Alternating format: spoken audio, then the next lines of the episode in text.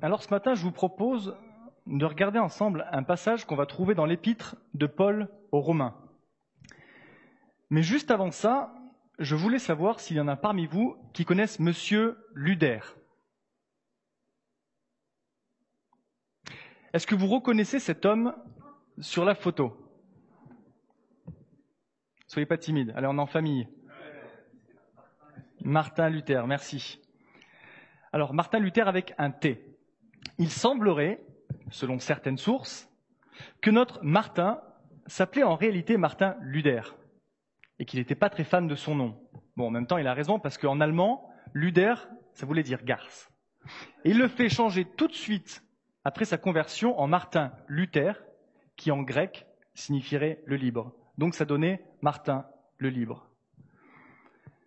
Et cet Allemand, qui est né en 1483, est considéré aujourd'hui comme le père de la réforme protestante. Et en 2017, nous avons pu fêter les 500 ans de cette réforme. C'était un événement marquant pour la plupart des églises évangéliques. Et d'ailleurs, pour fêter l'événement, la marque Playmobil a même sorti le Playmobil Martin Luther. Et c'est devenu le Playmobil le plus vendu, avec 1,17 million d'exemplaires au moment de la rédaction de cet article en 2017. Alors Martin Luther, c'était un moine catholique. Il y a d'ailleurs un très bon film qui retrace son histoire. Et il a passé sa vie à faire de la théologie. Et c'est en étudiant romain qu'il a changé le cours de l'histoire de l'Église. En fait, alors qu'il étudiait la Bible, comme le faisaient la plupart des moines de son époque, il bute sur un certain nombre de passages. Surtout sur Romains 1, verset 17, qui dit Le juste vivra par la foi. Parce que ça allait à l'encontre de ce que prônait le catholicisme à l'époque, notamment avec le commerce des indulgences. Vous savez, les indulgences, c'était ce, ce, bout de papier qu'on vous donnait qui disait que vous étiez pardonné de vos péchés. Et ce bout de papier s'obtenait de différentes manières. Ça pouvait être au travers de services, mais c'était bien souvent avec de l'argent. Et en fait, cet argent était utilisé pour les bâtiments, et notamment là pour financer, entre autres, la basilique de Saint-Pierre à Rome.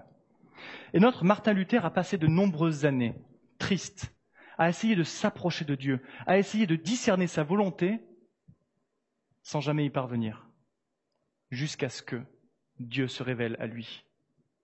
Et sa compréhension renouvelée de la justification par la foi a été un des fondements du protestantisme. Et c'est pour ça qu'il est considéré aujourd'hui comme le père de la réforme protestante. Luther est donc celui qui a lancé les idées de la réforme en Allemagne, et puis c'est Calvin, le bien connu Calvin, qui les a fait suivre en France et en Suisse. Et si vous creusez un petit peu leur histoire, vous verrez qu'elles sont vraiment passionnantes. Et nous, qui sommes à Genève, nous avons la chance de voir cet héritage de la réforme plus de 500 ans après. Mieux, nous qui sommes à l'EEIG, nous avons la chance de connaître le meilleur guide de la réforme en la personne de John Glass, qui est ici.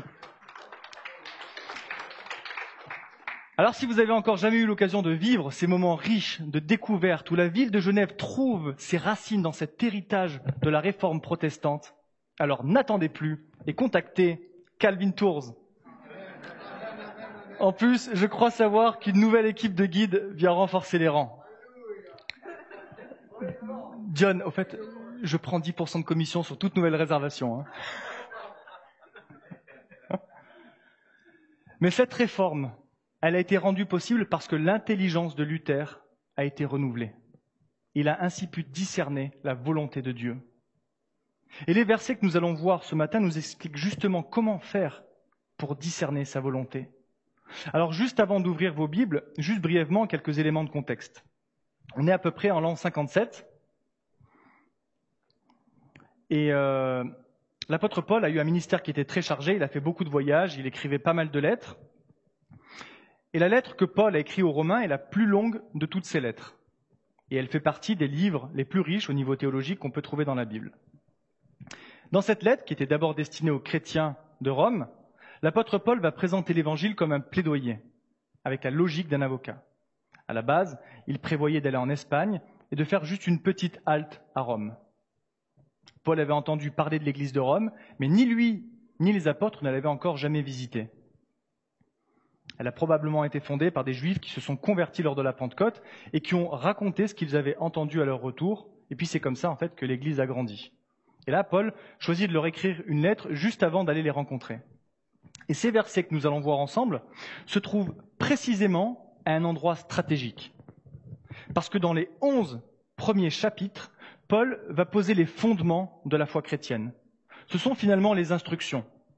On voit que le temps utilisé, c'est l'indicatif, et on y apprend ce que Dieu a fait pour nous. Et tout de suite après, on change de registre. Dans les chapitres suivants, il s'agit de ce que Dieu attend de nous. Ce sont les applications réelles dans la vie du chrétien. Et là, le temps utilisé, c'est l'impératif. Donc nous lisons au chapitre 12, Je vous exhorte donc. Ce mot donc, il n'est pas anodin. Il agit ici comme un connecteur entre les onze premiers chapitres, qui sont les fondements, la base, la doctrine qu'il vient d'expliquer, et les quatre chapitres suivants, qui sont nos devoirs en tant que chrétiens aujourd'hui. Le seizième chapitre étant les salutations. Ce tout petit mot, donc, qu'on lit rapidement, en passant, et qui paraît presque insignifiant, est en fait un tunnel qui relie deux continents. La doctrine et les devoirs. Le savoir et le passage à l'action. Comme dirait Franck, l'orthodoxie et l'orthopraxie. Paul est un petit peu comme euh, un professeur qui, après avoir donné son cours, donne des exercices et leur dit Allez, maintenant c'est ton tour, vas-y. Un petit peu comme moi ce matin, après le cours que j'ai suivi avec Franck et John. Et il enclenche cette nouvelle phase pour permettre à la doctrine de devenir application en nous. Et c'est donc de ce passage dans la nouvelle phase dont on va parler ce matin. Et on va découvrir quatre étapes pour discerner la volonté de Dieu. Première étape, découvrir la personne de Dieu. Alors je vous propose d'ouvrir vos Bibles en Romains au chapitre 12.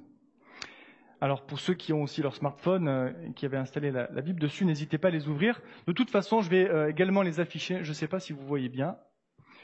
Euh, petite parenthèse, sur le PowerPoint, tous les versets que vous voyez en italique, toutes les citations sont toujours en italique. Et dès que ce n'est plus en italique, il s'agit d'ajouts ou de commentaires de ma part. Donc on lit dans Romains au chapitre 12, verset 1. Je vous exhorte donc, frères, par les compassions de Dieu, à offrir vos corps comme un sacrifice vivant, saint, agréable à Dieu, ce qui sera de votre part un culte raisonnable. Je vous exhorte donc, frères, et on peut lire dans certaines versions frères et sœurs. Donc là, on sait que Paul s'adresse à des chrétiens romains. Mais en fait, par ricochet, il s'adresse à nous, à toi, à moi. Et les mots je vous exhorte sont remplacés dans d'autres versions par je vous en supplie. Ce n'est pas une formulation qui est anodine. Paul, il essaie de faire réaliser à ses lecteurs l'importance de répondre à cet appel. Et puis il en remet une couche par les compassions de Dieu. Il n'hésite pas à toucher la, corde émotionnelle. Rappelle-toi de tout ce que Dieu a fait pour toi. Mais c'est quoi ces compassions de Dieu dont Paul parle? En fait, il s'agit de ces onze premiers chapitres du livre de Romains. Et ces compassions de Dieu sont les suivantes. Alors j'en ai mis simplement un, petit extrait, il y en a évidemment beaucoup plus. On lit dans Romains 3 qu'il est mort pour nous. Un petit peu plus loin dans Romains 5, qu'il nous a libérés de la condamnation et du pouvoir du péché. Il nous a élus, prédestinés à être conformes à l'image de son Fils.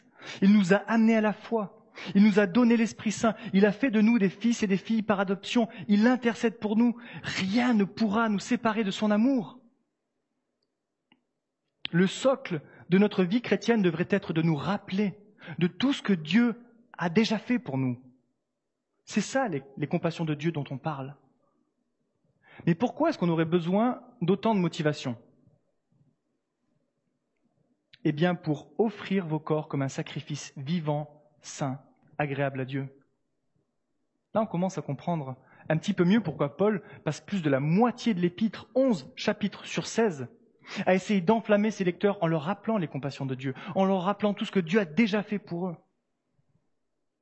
Et j'aimerais qu'on puisse se pencher quelques instants sur une histoire de la Bible pour bien comprendre cette notion de motivation.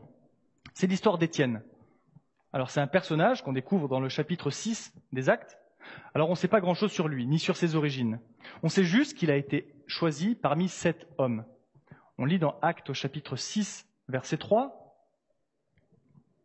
C'est pourquoi, frères, choisissez parmi vous sept hommes de qui l'on rende un bon témoignage, qui soient remplis d'Esprit Saint, pardon, qui soient pleins d'Esprit Saint et de sagesse, et que nous chargerons de cet emploi. Donc là, on voit qu'Étienne, il avait une bonne réputation. il a choisi, il a été choisi par les douze apôtres pour veiller à la bonne distribution de la nourriture aux veuves dans l'église primitive. Mais cette sagesse qu'Étienne avait, en fait, elle dérangeait. Et certains juifs en sont même arrivés à soudoyer des hommes pour le faire accuser de blasphème. il va finir lapidé à mort. Petite parenthèse, c'est justement dans cette scène où Paul va rencontrer Étienne. Paul était celui qui tenait les vestes de ceux, qui voulaient lapider Étienne. Je referme la parenthèse. Et là, je vais vous demander de faire appel à votre imagination. Je vais vous demander d'essayer de visualiser la scène. Étienne, il est en train de parler au Sanhédrin, donc c'est le grand conseil juif. Et il leur dit des mots durs, des mots accusateurs. On lit dans Actes, chapitre 7, versets 52-53, Vous ressemblez bien à vos ancêtres. Y a-t-il un seul prophète que vos ancêtres n'aient pas persécuté? Ils ont tué ceux qui annonçaient la venue du seul juste. Et vous, maintenant, vous l'avez trahi et assassiné. Oui, vous avez bien reçu la loi de Dieu par l'intermédiaire des anges, mais vous ne l'avez jamais observé. Là, si j'avais été à côté d'Étienne, je lui aurais certainement dit un truc du genre euh, Chut, Étienne, t'es complètement inconscient Tu te rends pas compte de ce que tu viens de leur dire? Ok, sur le fond, je suis d'accord avec toi, mais, là, tu es quand même allé un petit peu fort. Écoute, laisse-moi essayer de parler au grand conseil, je vais essayer de calmer le jeu. On se rappelle que tout à l'heure, on a lu que Étienne, en fait, il était plein de sagesse. Donc il sait qu'avec ce qu'il vient de leur dire, ils vont pas le rater. D'ailleurs, on peut lire au verset 54 que les membres du, du conseil devinrent foudrage. Mais Étienne, lui, il est déjà dans un autre monde là. Il a une vision. Et on peut lire cette vision dans Actes au chapitre 7, verset 55. Mais Étienne, rempli du Saint-Esprit et fixant les regards vers le ciel, il vit la gloire de Dieu et Jésus debout à la droite de Dieu. Plutôt que de la garder pour lui, cette vision, et d'apaiser les esprits, parce que là, il faut bien comprendre que Étienne, il est littéralement assis sur un baril de dynamite avec la mèche dans la main. Et mais en fait, il raconte sa vision. Et là, le conseil ne tient plus. Leurs visages sont déformés par la haine. Ils l'insultent, ils le traînent en dehors de la ville. Ils le jettent, ils le tapent par terre. Et puis, ils cherchent, du regard des pierres suffisamment grosses pour causer des dégâts. Et puis, ils les saisissent, les soulèvent au-dessus de leur tête et le jettent de toute leur force pour tuer notre Étienne. Alors, je suis désolé de vous donner ces, détails un petit peu crus, mais je voulais, je voulais que vous puissiez vraiment visualiser cette scène, que vous puissiez ressentir cette chaleur de la mort qui est imminente. Que vous puissiez ressentir cette, haine qui est là dans le cœur de ces juifs.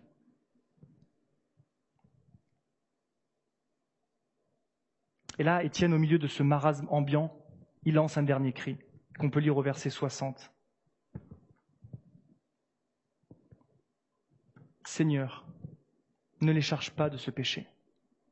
Et après avoir dit ces mots, il expira. Dieu, dans sa grâce, il offre une vision à Étienne. Il lui offre ce cadeau pour que ses yeux, ses émotions ne soient plus dirigées vers la mort qui est imminente, mais sur lui. Et vous savez quoi? Eh bien, ça fonctionne. Parce que Étienne, il est détaché de cette lapidation. Il doit sûrement se dire, hé les gars, mais vous comprenez pas, il n'y a plus rien que vous puissiez faire qui m'atteigne. Je suis complètement détaché de tout ça. Si seulement vous aussi, vous pouviez voir ce que moi j'ai vu. J'ai littéralement vu Dieu et Jésus debout à sa droite. Et l'amour de Dieu pour les hommes coule à travers Étienne, qui demande à Dieu d'épargner ses bourreaux, de ne pas leur tenir rigueur de cette lapidation. Et c'est pas sa nature humaine qui a permis à Étienne d'en arriver à ce stade de ressemblance à Jésus mais c'est l'Esprit de Dieu à travers lui. Où est-ce qu'il a trouvé suffisamment de force et de motivation pour en arriver à offrir sa vie en sacrifice? Eh bien, notre Étienne était lui aussi passé par l'école. Comme ces onze chapitres de doctrine qu'on vient de voir dans Romains. Qu'est-ce qui nous permet de dire ça? Eh bien, dans quasiment tout le chapitre 7, Étienne va raconter ce qui peut être considéré comme le compte-rendu historique le plus précis de l'histoire d'Israël. Pendant 52 versets. Alors ça nous paraît court, nous, quand on lit la Bible, 52 versets, mais c'était long. Et pour avoir pu intégrer tout ça, et pour avoir pu le dire devant le grand conseil, ça, ça implique des années d'apprentissage. Donc il était passé par cette école. La raison pour laquelle Étienne a offert sa vie en sacrifice, c'est qu'il savait qui est Dieu. Et on arrive à la deuxième étape, c'est que nous devons nous offrir en sacrifice. Nous devons nous ouvrir entièrement notre cœur à Dieu. Mais avant d'aller vous sacrifier tout de suite, là, en sortant du culte, n'oubliez pas la partie vivante du sacrifice, parce que là, on parle de sacrifice vivant. Mais qu'est-ce qu'il y a derrière ce mot sacrifice Est-ce qu'il s'agit de nos corps? Est-ce qu'on doit nous sacrifier sur un autel comme on le faisait avant dans l'Ancien Testament, dans le livre de Lévitique Dans l'Ancien Testament, quand on faisait un sacrifice, en fait, on amenait une bête, alors c'était un bœuf ou un mouton, on l'égorgeait, puis on versait le sang sur l'autel. Et ce sacrifice, cette bête, en fait, c'était un substitut pour le compte du pécheur. Et la colère de Dieu contre le péché s'exerçait sur la bête et non sur l'homme. Ça, c'était un sacrifice mort. Mais le problème avec un sacrifice vivant, c'est qu'en fait, c'est jamais fini. Quelqu'un a dit que le, problème avec un sacrifice vivant, c'est qu'en fait, il arrête jamais de vouloir s'échapper de l'autel. En fait, il a toujours quelque chose de plus important à faire. Et on pourrait se demander, mais pourquoi est-ce que Dieu veut nos corps? On est peut-être en surpoids, ridé, malade, handicapé, ou on peut avoir comme moi là une tache sur le front. Mais ça ressemble à quoi un sacrifice comme ça? Ça n'a rien à voir avec les sacrifices purs et sans tache de l'Ancien Testament. On sait que Dieu était intransigeant, il voulait des sacrifices sans le moindre défaut, pas de difformité, pas de tache, pas de blessure. Mais en fait, ce n'est pas comme ça qu'il faut le comprendre. Le sacrifice de notre corps n'est pas pour couvrir le péché. Parce que ça, ça a déjà été fait. On lit dans Hébreu au chapitre 12, chapitre 10, pardon, verset 12. Je vous l'affiche. Tandis que Christ, après avoir offert un seul sacrifice pour les péchés, s'est assis pour toujours à la droite de Dieu.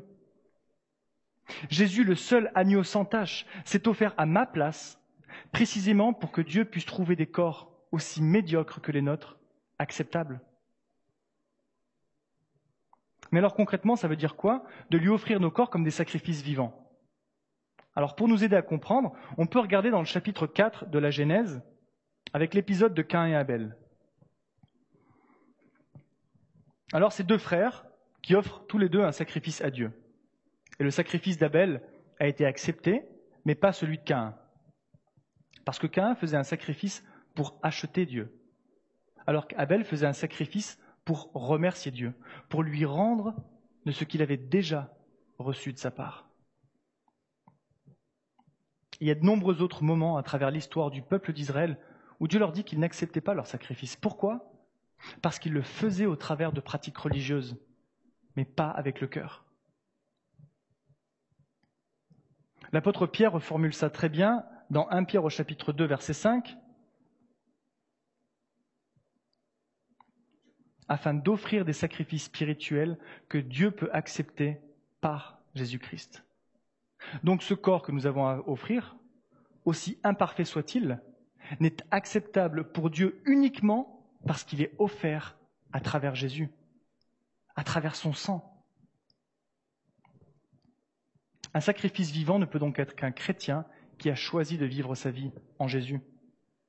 Donc pour répondre à cette question qu'on s'est posée tout à l'heure, Qu'est-ce que ça veut dire de lui offrir nos corps comme des sacrifices vivants? Eh bien, ça veut dire que ce que nous devons offrir à travers nos corps, c'est nos comportements, ce que font nos mains, où vont nos pieds, ce que dit notre langue, ce que regardent nos yeux.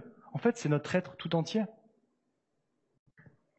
Vous vous souvenez dans l'Ancien Testament, quand Abraham avait reçu l'ordre de Dieu de sacrifier son fils unique, Isaac, et que l'ange l'arrête au dernier moment en pourvoyant un bélier, à sa place, en fait, Isaac s'apprêtait à être un sacrifice mort. Mais Abraham, lui, qui offrait son fils, il était en train de faire un sacrifice vivant. Il sacrifiait son fils unique, il sacrifiait sa descendance, son héritier, son espoir, son futur. Pourquoi est-ce qu'il était prêt à le faire? Parce qu'il avait compris qui est Dieu. Parce qu'il avait décidé de tout offrir à Dieu. C'est ça un sacrifice vivant. Alors j'espère pas trop décevoir ceux qui imaginaient que leur corps avait été pour faire le défilé de Miss France ou de, Mister Univers, parce que ce n'est pas du tout le cas. Si ça vous ennuie pas, je vais enlever euh, ma veste parce que j'ai l'impression que ça affecte un petit peu le micro. Et ça me fait bouger.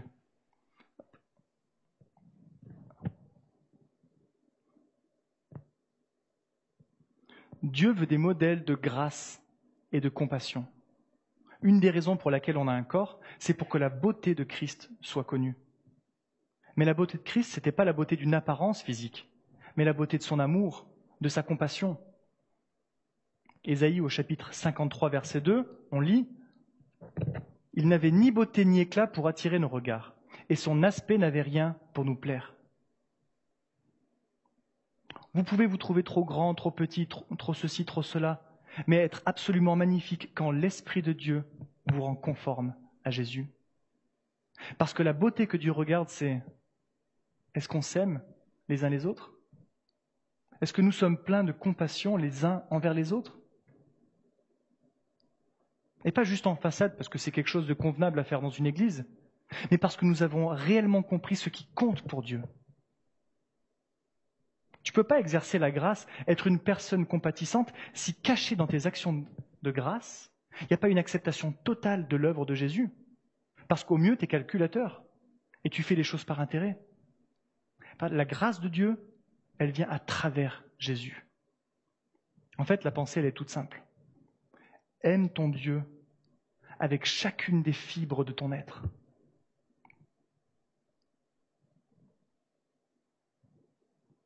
Si nous offrons nos vies à Dieu, en fait, on le fait propriétaire de nos vies. Et si moi, demain, je vends ma maison à un nouveau propriétaire et que celui-ci voulait euh, visiter la maison, et que je dis, ouais, ok, super, vas-y, viens et qu'en fait, euh, je lui interdis l'accès à certaines pièces. Peut-être parce que la déco n'est pas bonne, ou que ça nécessite des rénovations, ou carrément il y a un problème avec les fondations. Il y a un problème. Si j'ai vraiment vendu ma maison à une personne, il a la possibilité de visiter l'entièreté de la maison. Et avec Dieu, c'est pareil. On ne peut pas faire Dieu le nouveau propriétaire de nos vies et lui interdire des pièces secrètes dans notre cœur. Même si toutes ces pièces ne sont pas belles à voir, c'est Dieu qui gère le travail de rénovation.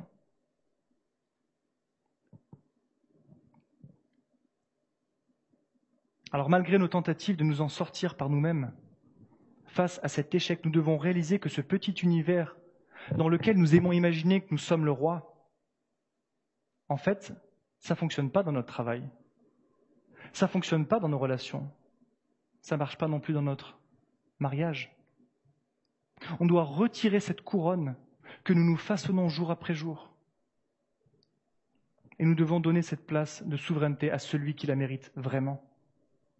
Et pour toutes les raisons que Paul a mentionnées dans les onze premiers chapitres, Jésus mérite vraiment cette place de roi dans notre vie. On avance.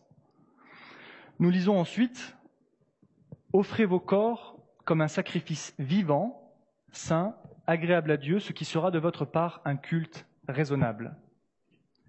Le mot utilisé en grec pour raisonnable, c'est logikos. Donc Paul, là, il fait appel à notre logique, à notre raison. En gros, Paul, il est en train de dire, hé les amis, faites le calcul, réfléchissez. Avec tout ce que vous savez maintenant sur Dieu, ce serait complètement illogique de ne pas vous offrir entièrement et volontairement à lui. Avec le coronavirus, on a appris à faire la, liste de la balance bénéfice-risque. Mais c'est un petit peu ce que vient de faire Paul. Il nous dit que nous ne sommes plus sous la condamnation, que nous ne sommes plus asservis au péché, et puis il liste tous les avantages qu'on a acquis depuis la conversion. Et il dit que se donner finalement entièrement à Dieu, c'est un culte raisonnable. C'est un acte de louange. Et quand on parle de culte, ce n'est pas juste le dimanche matin. mais bien chaque jour de nos vies. Nous devons apprendre à lui donner de plus en plus de nous-mêmes. On pense souvent que la louange, c'est le dimanche matin, juste avant la prédication, entre 10h30 et 11h. Mais en réalité, les chants ne sont que des véhicules de la louange. Ce n'est pas, la louange. L'essence même de la louange, elle est d'abord spirituelle. Ce n'est pas quelque chose de physique, mais ça se passe dans le cœur. Voir son voisin de droite qui lève les mains pendant les chants, ça veut dire en aucun cas qu'il est un meilleur adorateur que nous, mais c'est peut-être tout simplement la véritable expression de la louange de son cœur. Et à l'inverse, il y a aussi des personnes qui se laissent prendre par leurs émotions et par la musique, mais qui n'ont pas le cœur qui loue réellement Dieu. Et la musique, ce n'est pas non plus l'unique façon que nous avons pour louer Dieu. On peut également le faire par la prière. On peut glorifier Dieu par nos corps, dans nos pensées. Alors quand on vient dans la présence du Seigneur, ne venons pas uniquement pour recevoir, recevoir, recevoir de lui, parce qu'il nous a déjà donné l'essentiel, mais venons plutôt pour lui offrir un cœur sans partage, parce qu'on a compris qu'il est vraiment, on a compris quelles étaient ses compassions de Dieu. C'est ça qui lui est agréable. On continue. Donc on a vu que la première étape était de découvrir intimement la personne de Dieu. La deuxième étape, c'était ouvrir entièrement notre corps, notre cœur, pardon, à Dieu. Et on arrive à cette troisième étape qui est résister fermement aux idéologies sans Dieu. Finalement, résister à la pression du monde. On lit au verset 2 Ne vous conformez pas au siècle présent, mais soyez transformés par le renouvellement de l'intelligence, afin que vous discerniez quelle est la volonté de Dieu, ce qui est bon, agréable et parfait je vous propose de faire un petit peu d'étymologie pendant quelques instants. Le mot conformer, en grec sous schématizo, est un verbe qui est passif. Ça veut dire être façonné selon. Pareil pour soyez transformé, qui est également un verbe passif. Donc là, la transformation, elle ne va pas s'opérer par nos propres forces. Mais en plus d'être un verbe passif, c'est un verbe qui est impératif. Donc ça implique malgré tout une action de notre part. Donc en fait, ce verset nous encourage à ne pas nous fondre dans le moule du monde, mais à résister activement à son influence en laissant Dieu nous transformer. Et on lit bien transformer et pas juste améliorer. C'est littéralement une métamorphose. Et ce verbe, il est écrit au présent, donc ce n'est pas quelque chose qui se fait une fois, qui est fini, non. C'est un processus qui est en cours, quelque chose qu'on doit faire continuellement. Parce que le monde veut contrôler notre esprit. Et il nous gave d'un flux continu d'informations. Certaines études affirment qu'on voit en moyenne chaque jour 1600 publicités. Et si on considère la publicité dans un sens très large, c'est-à-dire si on inclut les logos, les marques, à chaque fois que nos, nos, yeux scannent la vie de tous les jours, alors nous ne serions exposés à pas moins de 15 000 stimuli commerciaux par jour et par personne. La publicité pénètre notre cerveau et notre désir ne nous appartient plus et c'est la publicité qui nous impose le sien. Lors de la dernière campagne présidentielle américaine, en 2020, les candidats ont dépensé près de 11 milliards de dollars au total. Certaines estimations indiquent que le marché mondial de la publicité et de la communication pèse environ 1500 milliards de dollars pour 2021. Donc on voit que le monde investit massivement pour renouveler notre intelligence, mais avec une idéologie qui nous éloigne de Dieu. Nous devons être dans le monde, mais nous ne devons pas être du monde. En fait, on doit avoir notre bateau qui est dans l'eau, mais il ne faut pas qu'il y ait d'eau dans le bateau.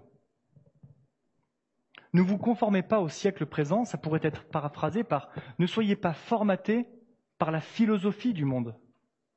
Et là, Paul, il ne fait pas allusion aux gens qui sont dans le monde, parce que nous devons aller vers euh, notre prochain. Nous devons leur partager l'amour de Dieu.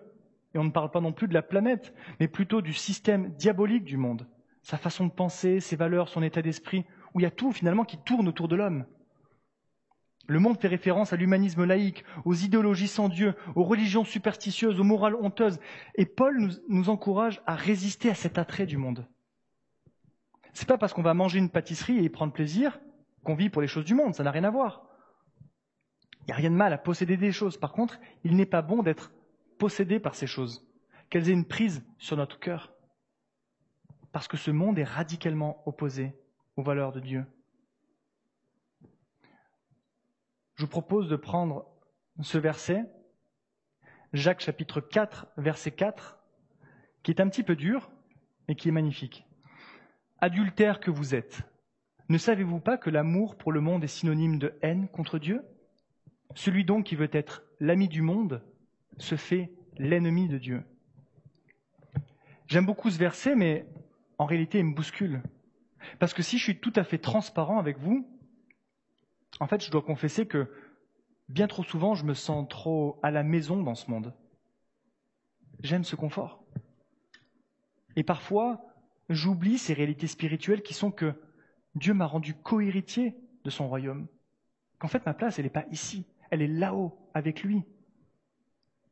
Et des fois, au travers de mes comportements, je me dresse un peu comme un, ennemi de Dieu. Et ça, ça me brise le cœur, parce que je lui fais de la peine. Alors j'ose imaginer que je ne suis pas le seul à me sentir un petit peu trop à la maison dans ce monde. Mais cet avertissement de Jacques, c'est un rappel solennel pour chacun d'entre nous ce matin. Notre esprit, c'est un véritable champ de bataille dans notre lutte contre le péché. C'est fini le monde des bisounours. Maintenant que nous sommes adultes, nous devons réaliser que les puissances célestes se livrent un combat sans merci dans nos têtes. Et des fois, on ne le voit même pas. On s'en rend même pas compte. Et malheureusement, cette guerre est là.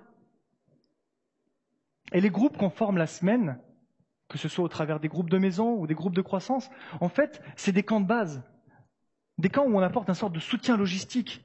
Parce que toutes les fois où on prie les uns pour les autres, en fait, on se soutient dans la prière, on fait en sorte de ne pas céder un bout de terrain à l'ennemi. Alors on vient de voir qu'on doit résister activement à l'ennemi, ok, mais après on fait quoi? Eh bien, Paul préconise, pour ne pas se laisser formater le cerveau par la société, de saturer nos pensées par la parole de Dieu. Ce qui nous amène à notre quatrième étape, saturer volontairement nos pensées de Dieu.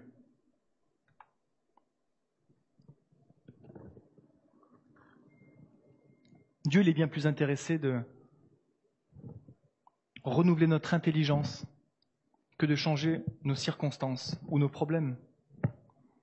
On lit Soyez transformés par le renouvellement de l'intelligence.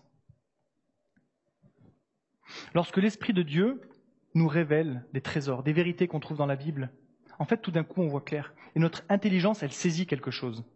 Parce que le renouvellement de l'intelligence implique un processus de notre part. À force d'abreuver notre esprit des révélations de Dieu et de baigner dans la Bible, nous nous imprégnons de la pensée de Dieu. Et puis on se réapproprie certains versets qui nous ont frappés et on les relit régulièrement et on essaie d'aller chercher le sens profond, son application dans notre vie on médite la parole, et cette parole prend vie en nous. Et l'homme nouveau, créé selon Dieu, que nous avons choisi de revêtir, s'anime. Et notre mentalité change. Nos pensées, notre intelligence change. Et puis c'est nos comportements et nos habitudes. Et in fine, c'est notre destinée qui change. Nous renouvelons notre intelligence lorsque notre esprit est saturé par la parole de Dieu. Dieu a choisi de nous dévoiler son cœur par sa parole. Ce livre, la Bible, c'est pas juste un beau livre qui raconte de belles histoires, c'est pas un recueil de, de belles phrases philosophiques, mais c'est la parole de Dieu, parole même qui a créé la terre sur laquelle on se tient maintenant.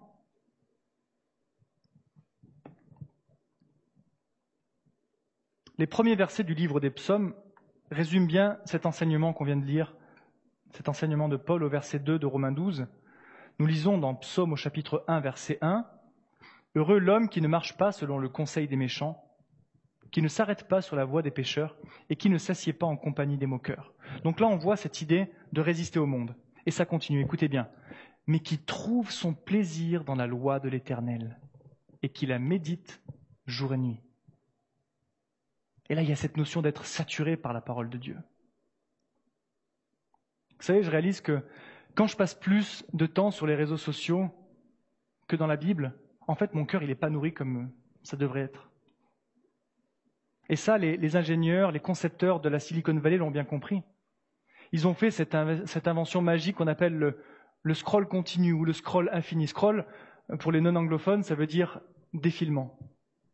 Et en fait, le concept, c'est que quand vous regardez une vidéo, par exemple, il vous en suggère une autre, automatiquement derrière, en fonction de vos préférences et de vos goûts.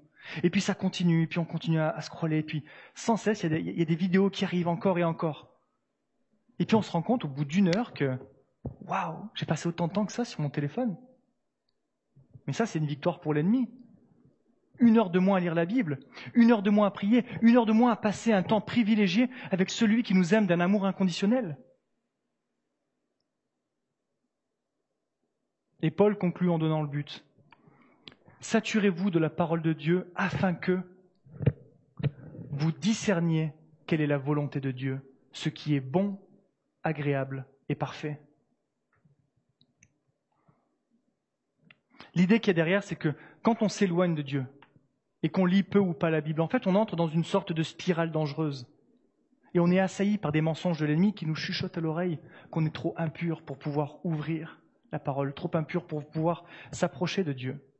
Et malheureusement, bien souvent, on écoute cette voix, alors que c'est justement là où on en aurait le plus besoin.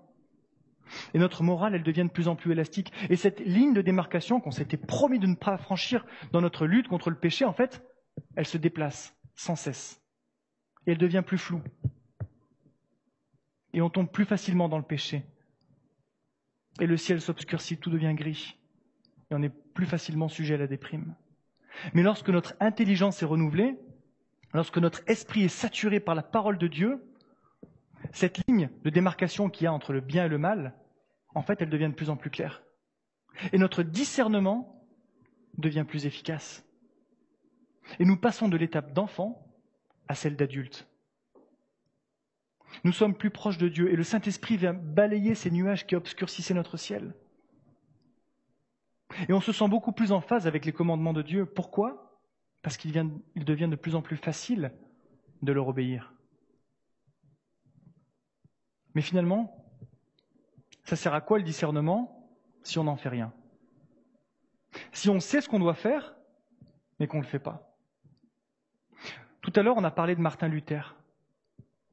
Mais lui, lorsqu'il a eu son intelligence renouvelée sur le livre de Romains, est-ce qu'il s'est juste contenté de dire que c'était quelque chose d'intéressant et puis il est passé à autre chose? Non, il défie l'autorité de l'Église en prenant la Bible pour seule source légitime d'autorité. il rédige un document historique qu'on appelle les 95 thèses et qui fait état de tout ce qui n'allait pas, selon lui, dans le catholicisme de son époque.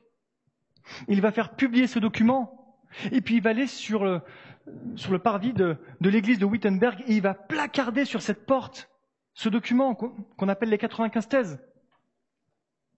Bien sûr que ça lui a coûté. Il a sacrifié sa carrière, il a sacrifié son rang, il a été excommunié. Mais après avoir discerné la volonté de Dieu, il a compris qu'il n'avait pas d'autre choix que de lui obéir. L'unique raison pour laquelle Dieu nous appelle à discerner sa volonté, c'est afin de pouvoir lui obéir. La maturité du chrétien se découvre dans sa capacité à discerner la volonté de Dieu et à lui obéir, sans transiger, sans compromis. C'est là qu'on voit un chrétien fidèle. Alors je voudrais, alors qu'on approche de la fin, vous rappeler ces quatre étapes pour discerner la volonté de Dieu. Première étape, découvrir intimement la personne de Dieu. Deuxième étape, ouvrir entièrement notre cœur à Dieu. Troisième étape, résister fermement aux idéologies sans Dieu. Et quatrième étape, saturer volontairement nos pensées de Dieu. Et lorsqu'on parvient enfin à discerner la volonté de Dieu, en fait, on réalise qu'on doit lui obéir. Pas comme un enfant traînant la patte, mais parce que finalement, c'est la seule chose logique qu'on a à faire. Et maintenant, je voudrais conclure la question qui se pose à nous ce matin, c'est est-ce que nous sommes prêts à vouloir obéir à Dieu? Est-ce que nous sommes prêts à, suivre ces étapes pour parvenir à l'obéissance à Christ? Il n'y a pas de raccourci, on ne peut pas sauter les étapes. Et si la réponse à cette question c'est oui, alors n'attendez pas. Quand vous rentrerez chez vous, ouvrez votre Bible et commencez pourquoi pas par le livre de Romains et laissez ce Dieu qui tient tous les éléments du monde faire un miracle dans votre cœur. Laissez-le vous transformer et refusez ces mensonges de l'ennemi qui vous poussent à accepter de vivre des compromis. Et vivons pour Dieu avec un cœur sans partage. Et si pour ceux qui n'ont pas encore choisi d'obéir à Dieu et qui ont tout un tas de bonnes raisons pour ne pas le faire, mais qui au fond d'eux ressentent qu'il y a comme une sorte de vide, quelque chose d'impossible à combler. Alors n'attendez pas non plus. Rien ne vous garantit que demain, vous aurez encore ce choix qui est possible. Parce que la vie est malheureusement parfois bien plus courte qu'on ne le pense. Et je voudrais vous laisser avec euh, ce magnifique verset qu'on trouve dans 1 Timothée au chapitre 2, verset 4, qui nous dévoile finalement le cœur de Dieu pour chacun d'entre nous. Et qui dit que Dieu veut que tous les hommes soient sauvés et parviennent à la connaissance de la vérité. Alors aujourd'hui, si vous entendez sa voix, n'endurcissez pas vos cœurs.